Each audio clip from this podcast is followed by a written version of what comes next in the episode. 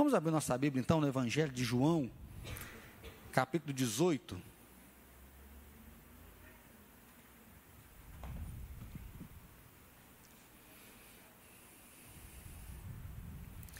Evangelho de João, capítulo número 18. Nós vamos ler do versículo 1 até o versículo número 11. Evangelho de João, capítulo 18, do versículo 1 até o versículo 11. Tendo Jesus dito estas palavras, saiu juntamente com seus discípulos para o outro lado do ribeiro de Cedron, onde havia um jardim, e ali entrou com eles. E Judas, o traidor, também conhecia aquele lugar, porque Jesus ali estivera muitas vezes com seus discípulos. Tendo, pois, Judas recebido escolta e dos principais sacerdotes dos fariseus, alguns guardas, chegou a este lugar com lanternas, tochas e armas. Sabendo, pois, Jesus todas as coisas que sobre ele haviam de vir, adiantou-se e perguntou-lhes: A quem buscais? Responderam-lhe: A Jesus, o Nazareno. Então Jesus lhe disse: Sou eu. Ora, Judas o traidor estava também com eles. Quando, pois, Jesus lhe disse: Sou eu, recuaram e caíram por terra. Jesus de novo lhes perguntou: A quem buscais? Responderam: A Jesus o Nazareno. Então lhes disse Jesus: Já vos declarei que sou eu. Se é a mim que buscais, deixare estes, para se cumprir a palavra que dissera: Não perdi nenhum dos meus, dos que me deste. Então Simão Pedro puxou a espada que trazia e feriu o servo do sumo sacerdote, cortando-lhe a orelha direita, e o nome do servo era Malco. Mas Jesus disse a Pedro: Mete a espada na bainha, não beberei porventura o cálice que o Pai me deu? Nós vamos começar uma temática nova hoje, né, inspirada nesse tema Ele é. Nós vamos falar um pouco sobre a grandeza de Deus, sobre o poder de Deus, sobre a majestade de Deus sobre cada um de nós. E aí não tem como a gente pensar hoje, né, de falar dessa grandeza de Deus, de quem Ele é para você. Como que você consegue definir Deus? E aí vem muito forte um contexto religioso. Nós estamos num país que é considerado um país cristão, onde as pessoas têm se levantado muito para defender quem ele é, que jeito que ele é, como que se deve se comportar diante dele, como que nós devemos viver junto com ele. Mas ao mesmo momento se fala muito da ideia né, científica, Deus não existe, Deus está morto. Como que você, num momento desse, onde a ciência avançou tanto, né, onde o homem né, ele conseguiu evoluir tanto, e você ainda diz que acredita em Deus? É. Freud vai dizer que Deus foi uma invenção humana para tentar dar um consolo e um conforto para a dor. O ser humano não consegue viver suas dores, não consegue enfrentar os seus dilemas, então se criou essa ideia de Deus, criou-se um conto de fada de um ser todo-poderoso que cria um casal perfeito, e desse casal perfeito ele quer povoar a terra, ele quer fazer uma obra. Então, como eu não consigo lidar com a minha dor, eu agarro pela fé, e aí nessa fé eu consigo ter força, nessa fé eu consigo me fortalecer. É como se a gente pensasse numa criança que está com medo de dormir sozinha, você liga o abajur, e aí você dá um ursinho de pelúcia e fala: Ó, oh, você não está sozinha, não, o ursinho está com você. E aí ela abraça aquele ursinho, e naquele momento parece que ela não está sozinha. Mas após sair aquele momento, né, a gente vê que simplesmente foi um vazio que gastou para poder acreditar e viver a vida. Então, como que nós podemos olhar para um Deus ao qual nós cremos diante de uma sociedade que muitas vezes fala que ele não existe, que você está errado, que você é louco, que você é débil, que você não consegue pensar como que uma pessoa importante, estudada como você, ainda se volta para Deus dizendo que ele existe. E aí, quando a gente começa a olhar para isso, não tem como pensar em calamidades. Né? E nosso país viveu agora um grande acidente. E aí a Manaísa faleceu com toda a equipe dela naquele avião. Marília, essa aí, gente, perdão. Que eu matei a duas vezes. Matei a outra, é, matei a outra. Mas como a gente olha para o país que vê uma cantora que morre de um acidente de avião e dói tanto. Né? E aí hoje à tarde estava vendo, aí passa show, e fala uma coisa, outro fala outra, assim, como que a arte tem um poder de arrastar multidões, que as pessoas choram, que as pessoas se envolvem com aquilo que toca a alma, e ela consegue se acender diante disso. No meio da semana, falando com a pessoa, falei assim, como que tocou tanto? Porque as mídias, todo mundo falando, todo mundo tendo que comentar, todo mundo mostrando que perdeu. uma pessoa falou assim: ah, porque morreu muito nova. Né? E aí, quando se morre novo, parece que assusta. Mas quando eu ouvi isso, né, e aí a tendência nossa é tentar sempre trazer justificativas e falar que se assustou tanto, surpreendeu tanto, porque morreu nova. Mas ninguém quer perder um velho. Ninguém quer perder um pai, um avô que está doente, muito ruim, e aí a gente até se consola dizendo: ai, está muito melhor, sofreu muito. Não, eu quero entender o processo, mas o coração fica dilacerado, o coração fica machucado. Por quê? Porque a morte vem e arranca o direito de viver. A morte vem e arranca a nossa identidade, a morte vem, ela arranca o nosso chão e se depara justamente com a questão do algo mais. Existe algo mais ou não existe? Nós vamos ter uma vida após a morte ou não vamos ter uma vida após a morte? E aí, justamente, é a hora que abala o nosso conhecimento, porque existe Deus? Não, não existe. Vale a pena servir, vale a pena não servir. E se eu servir e ele não existe? Não, mas e se eu não servir e ele existe? Como é que vai ficar esse negócio?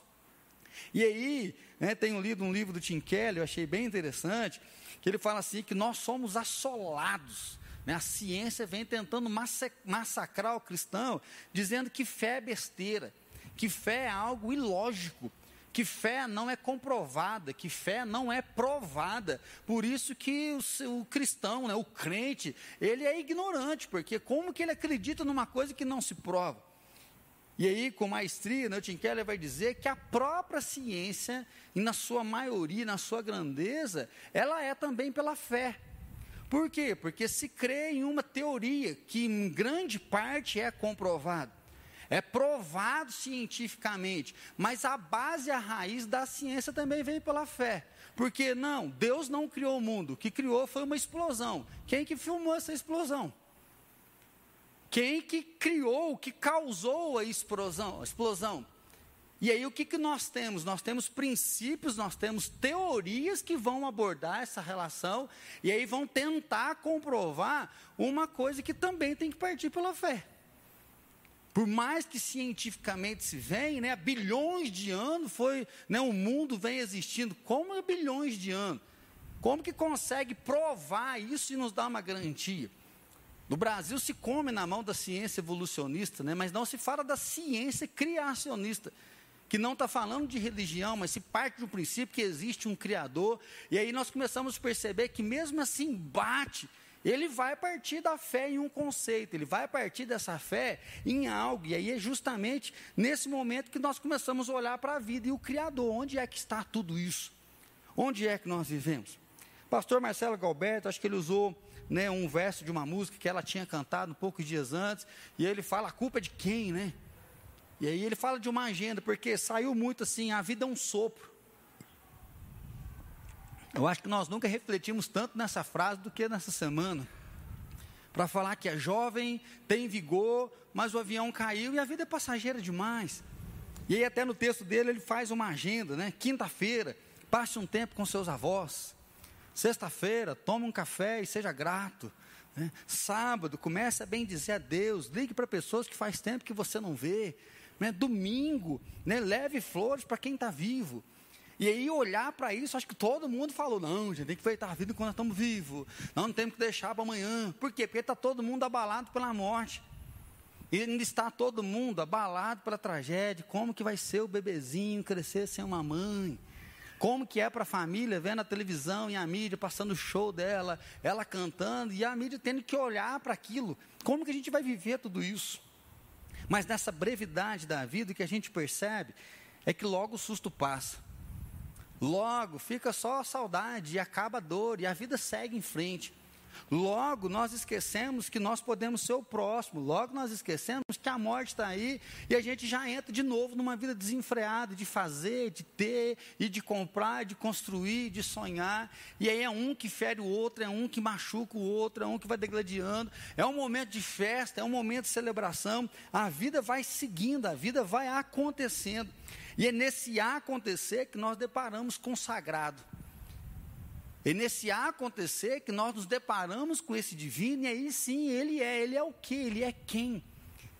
Como que nós podemos olhar para Deus e tentar definir, e aí é o grande desafio, porque é definir aquele que não se define, é falar daquele que nós não temos palavras para falar, a não ser aquilo que ele revelou, aquilo que ele nos deixou conhecer. Né?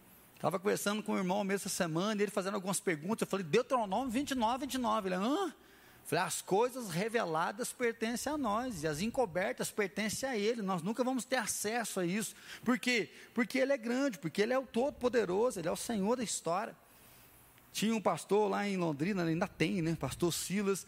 A gente falava que ele era louco, né? Ele veio de outro planeta. Pensa numa cabeça brilhante. E um dia ele foi dar uma aula, ele falou: Hoje eu vou falar sobre a existência de Deus. E ele disse: Deus é a causa primeira. Pronto, pode ir embora. Nós achando que ia ter um debate, ia ter uma briga. E ele ia falar. Ele falou: Gente, não tem mais nada para falar. A filosofia, ela vai explicar pelo discurso. A filosofia, ela vai usar as ideias para poder explicar como que o mundo funciona, como que o mundo existe. E nós só podemos explicar Deus dizendo que Ele é a causa primeira. Se Ele é a causa primeira, não tem uma causa antes da primeira. Não tem um acontecimento para depois vir a primeira. Ele é a causa primeira, ou seja, Ele é o início. Ele é o start. Ele é o que começa todas as coisas, ele tem uma autoexistência. De onde que Deus veio? Ele veio dele mesmo. Mas quem criou Deus? Ele mesmo se criou, ele autoexiste, ele é aquele que é antes de todas as coisas, e ele é aquele que vai ser eternamente, ele vai estar em todos os lugares. E aí, ao mesmo momento que se fala muito dessa grandeza, eu achei algo fantástico, é que o Tim Keller falou assim, que a ciência, por mais que ela faz um esforço para tentar aniquilar a Deus, matar a Deus, provar que Deus não existe, ele fala assim, Deus sempre traz algo mais. Essa frase tocou muito meu coração essa semana, porque o algo mais parece que é uma coisa pequena. O algo mais parece que vem no meio da simplicidade. O algo mais é aquele que nunca deixa colocar um ponto final. A ciência vem bonitinha e ela explica o amor. Ela fala que uma pessoa que ama, ela vai ter algumas reações químicas. Né? Uma pessoa que vive o amor, que beija, que os cabelinhos até arrepia, quimicamente o corpo reage a isso e é capaz de fazer até um remedinho que ajuda, não é assim? Então, se o seu corpo reage né, sexualmente com tensão, por quê? Porque a ciência consegue provar, é assim que é o amor. É assim que são os sentimentos, né? A psicologia vem para ajudar a lidar com tudo isso, mas a ciência não consegue provar e comprovar por que, que uma pessoa beija e o outro mata, e ambos são alvo desse amor. A ciência não consegue comprovar em si né, por que, que um chora e trabalha e luta e peleja e o outro desiste da própria história.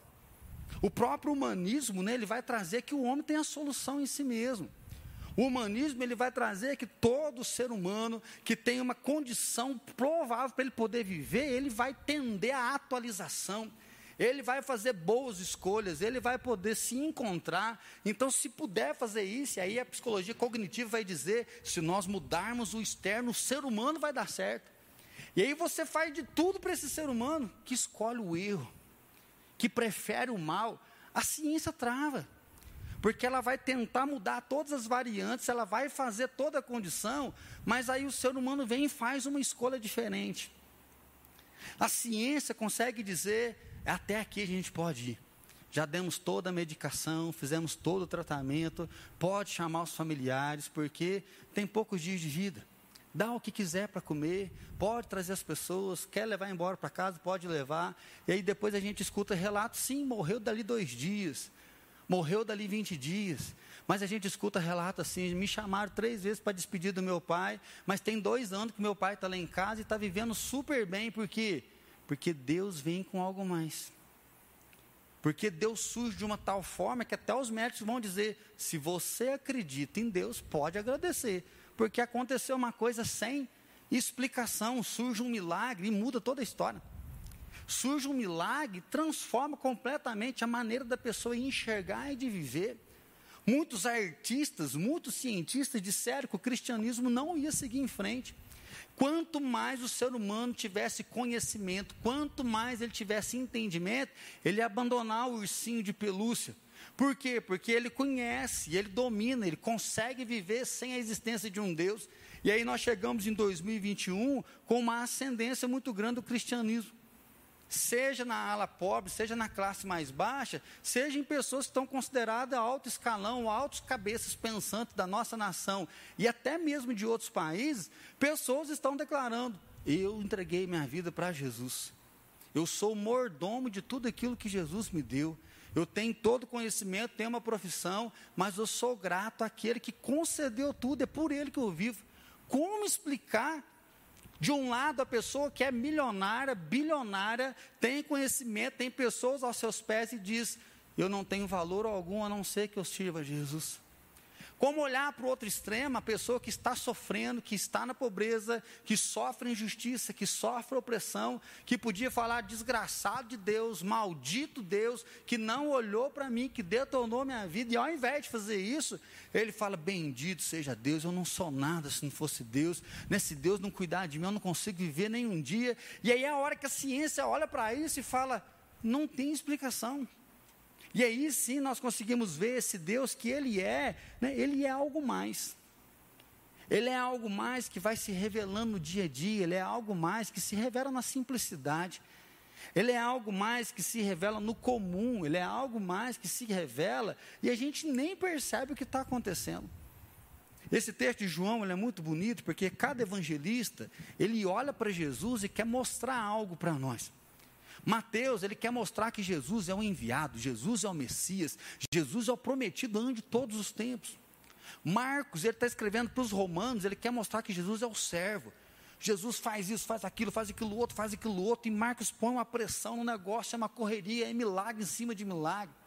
Lucas quer mostrar que ele é de carne e osso, que depois de 40 dias ele teve fome. Lucas vai mostrar que lá no Getsemane ele ora três vezes e os discípulos dormem. Os discípulos não acompanham.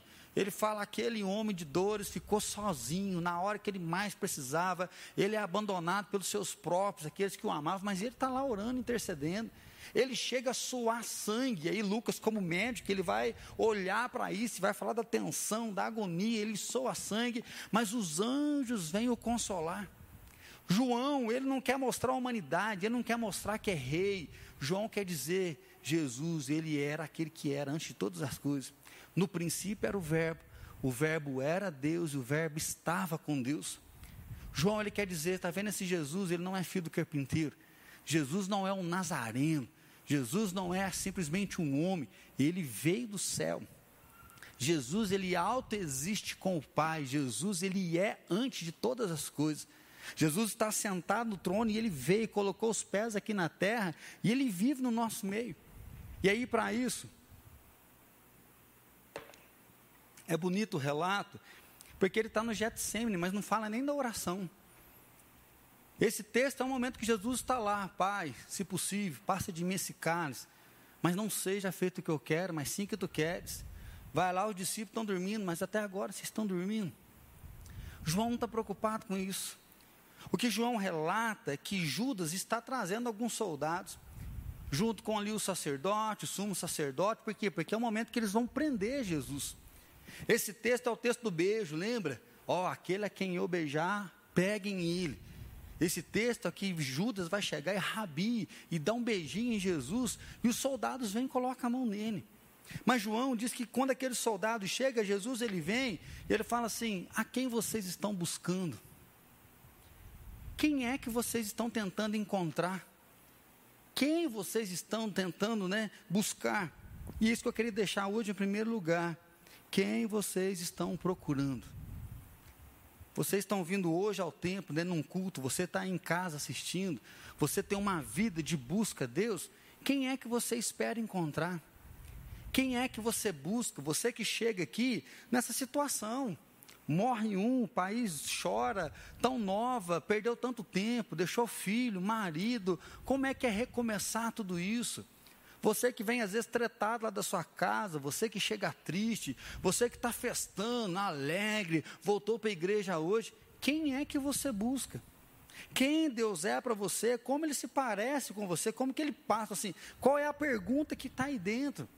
Qual é a prioridade, qual é a busca que se encontra dentro do seu coração? Quem ele é, então assim, vale a pena viver por ele, vale a pena seguir esse caminho. E aí uma coisa que me deixa intrigado é que os guardas não reconheceram. Isso aqui é algo fantástico, porque Deus, ele tem tanta grandiosidade, majestade, mas ele se revela na simplicidade. Porque não é assim, olha lá Jesus, olha lá Jesus, vamos lá pôr a mão nele. Jesus, ele andava no meio do povo, Jesus fez milagres em público. Jesus, ele apareceu lá no meio do templo, ele pregava no templo. Só que diz agora que os soldados estão chegando e Judas tem que beijar para mostrar quem era Jesus. E aí nós encontramos um Jesus que, que somos no meio da multidão.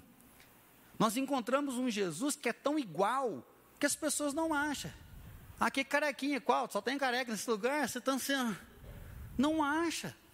Ele não anda igual aquele super saiyajin, já está no módulo 4, nem está todo mundo querendo babando, com o cabelo crescendo assim.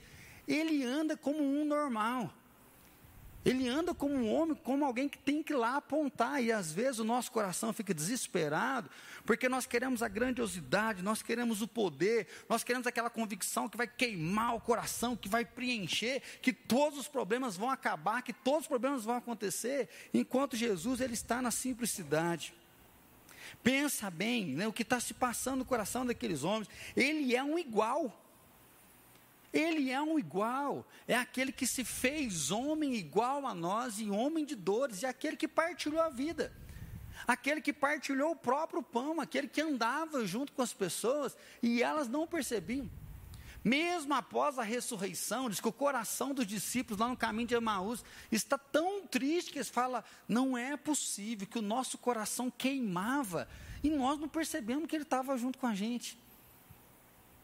Os próprios discípulos, eles estão se questionando, falando, gente, onde que nós estava com os olhos? Que o coração queimava, mas a gente não conseguiu perceber ele. Quem é que você está buscando? Quem é que você está aguardando? Qual é o seu Senhor? E esse comum, esse simples, é tão fantástico que Colossenses vai dizer que tudo que foi feito foi feito por intermédio dele, e sem ele, nada do que foi feito se fez. Esse comum, esse igual, que as pessoas não reconhecem, Paulo vai dizer que ele é o centro da criação, ele é o pivô. Pensando no planeta Terra que tem o seu eixo bonitinho, que não pode mudar nada, Jesus está igual uma bola de basquete, orando e. E esse planeta está rodando seu, na ponta do seu dedo. Ele é aquele que a Bíblia vai dizer né, que ele era antes, então ele é a causa primeira, ele autoexiste. Ele é aquele que explode todas as coisas, é aquele que barra todas as coisas e que interdita até mesmo a ciência para dizer: tem algo mais. Vocês explicam até um ponto, passando disso tem algo mais. A morte vem, há um abalo, e é a hora que ele fala, tem algo mais, porque porque a vida brota dele. Porque o poder brota dele, porque o amor brota dele. Esse amor é tão louco, essa revelação é tão grandiosa, que aquele que ajudou a pregar Jesus na cruz, aquele que lançou sorte sobre as suas roupas, aquele que escarneceu dele, que cuspiu no rosto dele, quando Jesus entrega o seu espírito, Pai, a ti eu entrego o meu espírito, e dá um terremoto e Jesus morre, o cara está aos pés da cruz e fala: ah, matamos o filho de Deus. Na sua morte, o cara se dobra. Aquele que está rindo, você não é Jesus, você não é o Filho de Deus, aqui o rei, gente, vamos adorar o rei, ó. Aqueles que estão debochando dele, minutos depois, horas depois, ele fala: o que, que nós fizemos? Nós matamos o Filho de Deus. Deus tem algo mais. Onde se esperava o deboche, onde se esperava a chacota, onde se esperava a justiça, onde se esperava a lei reinando, Deus chega com algo mais e o centurião dobra o joelho dele. O centurião provavelmente vai voltar para casa falando: o que é que nós fizemos? Por que, que nós não enxergamos? Por que, que nós não vimos? E aí começa a salvação. Começa esse processo de conversão que muda a vida das pessoas. E tem hora a gente chega até a falar assim: como que mudou isso? Tem hora que a gente começa a se questionar, né? Ah, será que vale a pena? Não estou aguentando. E a tendência nossa é pensar muito em desistir. Desistir de ministério, desistir da igreja, desistir de caminhar com Deus, porque às vezes são as tentações, são as provações, e às vezes até mesmo uma crise de fé. E aí tem um texto que eu sou apaixonado, eu sempre tenho mencionado ele aqui, Jeremias, capítulo 20, ele está lá, Deus, o Senhor mentiu, o Senhor me trapaceou, o Senhor falou que ia ser profeta das nações, que eu ia pregar, multidões de se converter, né? Eu ia ligar nações aqui. Eu preguei, preguei, ninguém se converteu. Jerusalém destruiu. Ele disse: estou lascado. Então, se ele fala de uma tristeza que está dentro dele. E aí, lá no versículo 5, ele fala assim: Eu quero deixar isso. A impressão que dá é que se não você é profeta mais, eu vou largar a mão de tudo, não aguento mais, está difícil demais de servir, não dou conta disso. Mas ele fala assim, mas por mais que eu quero deixar, mais um fogo queima dentro de mim. Eu não sei se você já teve essa experiência. Você dorme desanimado e acorda com o coração queimando. Mas que desgraça. Você acorda fala, agora chega. No outro dia começa a acontecer uns negócios. Fala, mas chega não, mas, mas isso aqui está dando. Então assim, a situação começa a mudar. Aí você lembra, choro dura uma noite, mas a alegria vai amanhecer. A hora que você acha que não vai dar mais, surge uma pessoa que te dá uma palavra, você fala, ah, de brincadeira que você está falando isso, né? Olha, eu estava lendo isso hoje. Né? E aí, né, o pastor Jeremias brinca, não existe coincidência, o que existe são cristocidências. Por quê? Porque Deus é algo mais que no comum, na vivência diária, ele manifesta, ao invés de pôr um ponto final, ele põe uma vírgula e aquilo recomeça, aquilo renasce, aquilo revive dentro de nós. E Jesus fala, então, a quem vocês estão buscando? E aí é algo maravilhoso. Eles falam assim: nós estamos buscando Jesus de Nazaré. E aí eu não sei se você percebeu na hora que a gente estava lendo, porque eu acho que esse texto aqui ele é pouco pregado. Né? Acho que até hoje eu ouvi um sermão só né, de um pastor sobre esse texto, porque a tendência nossa é olhar principalmente para o final. Pedro tira a espada e corta a orelha de Malco, e Jesus vai lá, cura Malco, assim, guarda essa espada na bainha, Pedro. Eu vou fazer o que eu tenho que fazer. Jesus ele entregue, aí nos outros evangelhos frisa muito é, Judas beijando Jesus. Ele foi traído. O cara que cuidava do dinheiro beija Jesus, o beijo da traição. O cara é amigo, o cara é parceiro. O cara é confiável, ele cuidava do dinheiro, ele traz Jesus, a gente fica no foco muito nisso. E o texto de João ele é fantástico, porque olha, confere comigo aí, versículo 5. Responderam-lhe a Jesus, o Nazareno. Então Jesus lhes disse: Sou eu. Ora, Judas o traidor estava também com eles. Quando, pois, Jesus lhes disse: Sou eu, recuaram e caíram por terra. Ô, gente, que vontade de entrar atrás da frestinha aí, não é? Vocês conseguiram ter dimensão do que está acontecendo? Judas está levando soldados, soldados romanos.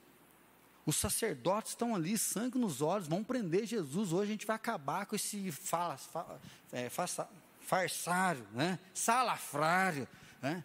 Hoje nós vamos acabar com esse, vamos jogar ele no chão, vamos aniquilar essa seita que está se levantando. E ele falou assim: quem que vocês estão procurando? Nós estamos procurando Jesus, o Nazareno, sou eu, pum, no chão. E aí é grandioso, porque quando ele diz sou eu, é um resgate do eu sou. O sacerdote deve ter ficado louco, porque eles vão pegar esse salafrário. Hoje a gente acaba com essa seita. Eu quero ver o que, ele vai fazer agora. E ele fala: Eu sou. E quando ele fala, Eu sou, os caras caem no chão. O temor toma posse deles. Diante do princípio, a terra era sem forma e vazia, e Deus disse: haja, e tudo começou a acontecer. Apocalipse que diz na guerra do Armagedon, ele vai vir vencendo e com a espada que sai da sua boca, ele vai acabar com Satanás e todo o seu exército. Esse agora está ali, ó, e ele fala: Eu sou, e o temor, o tremor toma conta daqueles soldados, ao ponto daqueles soldados caírem no chão. É quando Moisés está vendo a sarça pegando fogo, ele fala: Mas quem que é o Senhor? Qual é o teu nome? Como que eu vou chegar lá no Egito e falar, deixa o meu povo ir? E na hora que Faraó perguntar, mas que Deus é esse, Moisés? Você está representando quem aqui? Qual que é o teu nome? E aí é bonito que Deus fala assim, eu sou o Deus sem nome. Porque existe o Deus Baal, o Deus Astarote, a deusa Esther. E qual é o meu nome? Meu nome é Deus. Eu sou, eu existo. Eu sou autoexistente antes de todas as coisas. E aí ele só se coloca, ele só é. Quem é você? Não, eu só estou aqui. Eu não preciso me defender. Eu não preciso me justificar. Eu não preciso me dar um nome para ser identificado. Eu só posso falar que eu existo, que eu sou o anjo de todas as eras e eu vou continuar sendo. E quando Jesus, ao invés de falar, olha, eu sou Deus, eu sou o encarnado, eu vim da profecia, eu toda a revelação aconteceu, ele fala que ele só é. Fazendo uma ponte aí com o nosso tema do mês passado, né? Quem está na baixa estima está lá no mimimi, quem está na alta estima, eu sou o bambambam. Bam, bam. Eu falo, eu só existo, eu só estou. Ou seja, ele só é. E o fato dele só ser, coloca os soldados todos no chão. Não está no texto bíblico, mas como que esses soldados se levantaram, gente? Imagina um tanto de policial e pegar um bandido, os policial cai. Aí saem uns vídeos desses aí, a gente racha de rir, né? Os caras levantam com sangue nos olhos. Então diz que esses homens se levantam, e o que é bonito também às vezes passa batido. Para aí, ó. Então disse Jesus: Já vos declarei que sou eu. Se é a mim, pois, que buscais, deixa ir estes. E os soldados obedecem ele. Desculpa a palavra, o cara é foda. Ele fala, sou eu, e deixam eles. Eles não têm nada a ver com isso. Para que se cumprisse, não perdeu nenhum dos que eram seus. E o que, que os soldados fizeram? Só levar a Jesus. Vai desobedecer para quê? Vai cair de novo, vai ser lançado no chão. Então, assim, ele não se defende, porque ele é. Olha lá, Pilatos, fala alguma coisa, ele não fala nada. Se defenda, ele não fala nada. Cara, presta atenção, estão te julgando, eu posso te condenar. Eu posso colocar você numa cadeia, eu posso colocar você na cruz, e eu posso te dar habeas corpus, você pode ficar livre. Aí ele dá uma levantadinha e fala assim: você não pode fazer nada, exceto que do céu for concedido. Porque eu sou. Eu sou. Você tem autonomia, você não dormiu bem essa noite, tua mulher mandou um recadinho no WhatsApp que chegou no teu bolso aí o recadinho, quem lembra do texto diz, não mexe com esse homem não, que eu nem dormi. Aí quando a mulher fala uma coisa dessa, obedece, o cara está ali, oi, tem dó, meu filho, fala alguma coisa. Ele fala, você só vai até onde eu deixo. Você só coloca a mão onde eu permito. E você só está comigo aqui porque eu me entreguei, porque, porque eu sou. Aí sim, quem é esse que até os demônios submetem? Quem é esse que ele fala e o vento obedece? Sabe quem é ele? João 16, 28. Eu vim do Pai e entrei nesse mundo, mas agora eu vou deixar esse mundo e eu volto para o Pai, porque eu e o Pai somos um. Eu sou. Ele é. E ele está no meio do, seus, do seu povo. Então, os soldados caíram, e ele é mais um pouco. Os soldados caíram, mas ele é o Senhor. Consegue explicar o amor, consegue explicar a violência, fala muito da morte, mas ele é o mais um pouco. Em último lugar, ele é o inesperado. Ele é, e o inesperado acontece. Ele é, e o milagre vem à tona. Ele é e a surpresa acontece.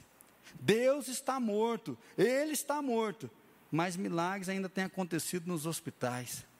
A ciência avança, o homem compreende, o homem se satisfaz, o homem agora não tem uma verdade absoluta, mas as pessoas estão se convertendo, pessoas estão se entregando a Jesus, pessoas estão vivendo com Jesus. Ele está morto, mas nós temos renovado a nossa força nele. O Espírito Santo tem confirmado o nosso coração dia após dia. Ele não existe, ele está morto, mas pessoas estão sofrendo, passando pelo meio da dor, e mesmo assim elas perseveram. Elas caminham com Jesus, elas persistem com Jesus, e o Evangelho toca mais corações, que alcança mais gente, que abençoa mais gente, e mais pessoas vão somando a fé. Por que crer nele? Porque ele ainda defende os seus. Não põe a mão em ninguém, pega só eu. Por que nós cremos nele? Porque ele é o Senhor absoluto, ele é o Senhor soberano, ele está no controle de todas as coisas. Por que nós cremos nele? Porque ele cura o inimigo. Ele podia ter deixado o Malco gritando, chorando e saído correndo. Ele podia ter falado, tá vendo? Vocês vêm, vocês vão ter que suar para pegar a gente, porque nós somos em 12 aqui, somos em 11 aqui, nós podemos fazer um grande barulho. Mas Jesus vai lá e Jesus coloca a mão na orelha daquele homem, e a orelha dele é restabelecida. E Jesus fala para Pedro assim: guarda sua espada na bainha, porque se eu quiser brigar, eu falo, e esses homens todos vão morrer agora, lembra? Aí a gente vê a inocência de Pedro, né? Pedro quer defender Jesus e quando ele fala, eu sou, os soldados caem. E aí Jesus então vai falar com Pedro: guarda, porque eu vou cumprir aquilo que meu pai pediu. Guarda, porque eu vou beber esse cálice que o pai me colocou. E aí Jesus mostra que ele não é só um cara que é moralista, ele não é um cara que tem apenas uma pregação, um ideal, uma utopia de vida. Porque ele já tinha dito, ao invés de amaldiçoar os seus inimigos, ao invés de matar os seus inimigos, ele diz: ore pelos seus inimigos. E aí, quando ele está sendo entregue, ele cura o inimigo. Quando ele está pregado lá na cruz, ele fala: Pai, perdoa eles, porque eles não sabem o que fazem. É esse que diz: perdoa 70 vezes 7. Mas, pastor, por que tudo isso? Porque ele é. Ele é a causa primeira, ele auto-existe em si mesmo. Em último lugar, ele ama até o fim. E ele diz: porventura, o cálice que o Pai me deu, vocês acham que eu não vou beber? Não beberei o cálice que o Pai me deu. Onde você vai encontrar nisso? Somente em Jesus. Por quê? Porque Jesus é o Verbo. Porque Jesus é o Filho de Deus. Porque Jesus é o próprio Deus. Que na simplicidade, nos pequenos detalhes, Ele invade a nossa vida. Em grandes movimentos, em grandes momentos, o poder dele se manifesta. Mas no dia a dia, nos esbarrões, ele mostra a sua grandeza, a sua majestade. Então eu queria convidar você a não perder Jesus de vista. Queria te convidar esse mês a realmente se lançar em Deus e clamar que Ele se revele a você. A seus, fazer seus devocionais, quem sabe ler alguns livros falando dos nomes de Deus, de quem é Deus, para que você renove a sua força nele. Porque Deus, Ele é algo mais. Deus é aquele que coloca uma fagulha, Deus é aquele que coloca uma chama, e sempre onde a gente vê o final, Ele vê um recomeço. Por quê? Porque Ele existe nele mesmo, Ele é Deus, Ele é o nosso Deus e nos chamou para viver junto com Ele. Pai de amor, a nossa alma canta ao Senhor, canta de alegria, porque o Senhor é a vida, o Senhor é o recomeço, porque no Senhor todas as coisas se iniciam, no Senhor todas as coisas se renovam. Pai, nós bendizemos o teu nome pela simplicidade da vida, a simplicidade do dia a dia, onde o Senhor se revela, o Senhor se manifesta, onde a tua cura vem, o teu poder está sobre nós. Pai, nós bendizemos o teu nome porque o Senhor é algo mais, porque o Senhor visita, porque o Senhor restaura, porque o milagre acontece, o renovo vem, o surpreendente invade a nossa casa, invade o nosso coração. Senhor Jesus, muito obrigado por tudo que o Senhor fez, tem feito e sabemos que o Senhor ainda vai fazer. Dessa maneira, Deus nos levanta renovados, fortalecidos.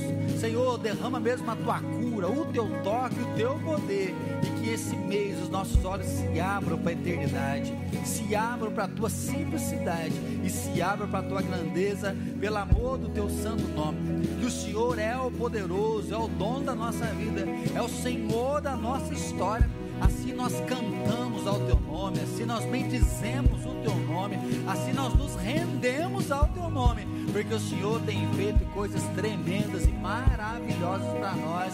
Bendito seja o Senhor, em nome de Jesus. Amém, meu Deus.